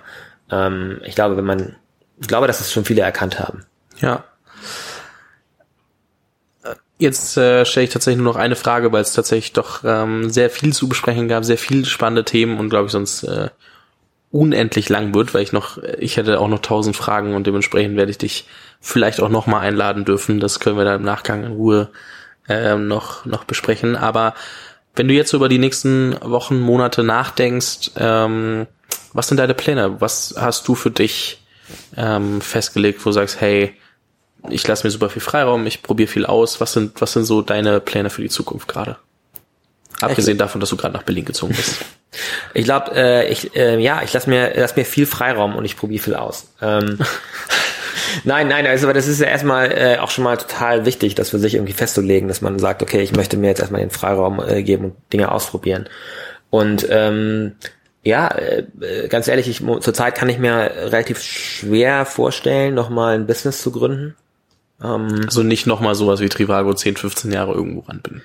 Ja, aber auch nicht irgendwie jetzt ein Business wirklich operativ zu machen, zu sagen, ich, ich, ich gehe jetzt nochmal irgendwie als, als CEO in eine Company rein und mache jetzt was Neues. Ne? Also ich hatte so eine Phase, wo ich so gedacht habe, oh, ich keine Ahnung, es wird mir zu klein. Ne? Also Trivago wird mir zu klein und ich eigentlich brauche ich noch was, irgendwie ein größeres Thema und so, und auf das ich mich voll fokussieren kann und nochmal von vorne was machen kann, was auch irgendwie mehr Impact hat und so. Und Hotelsuche hat nicht genug Impact und es muss auch irgendwas geben. Ne? Und, ähm, und davon bin ich ehrlich gesagt ab. Äh, habe das gerade nicht mehr dieses äh, dieses Bedürfnis unbedingt auf äh, möglichst großen irgendwie vor allen Dingen keinen keinen großen Business Impact zu schaffen.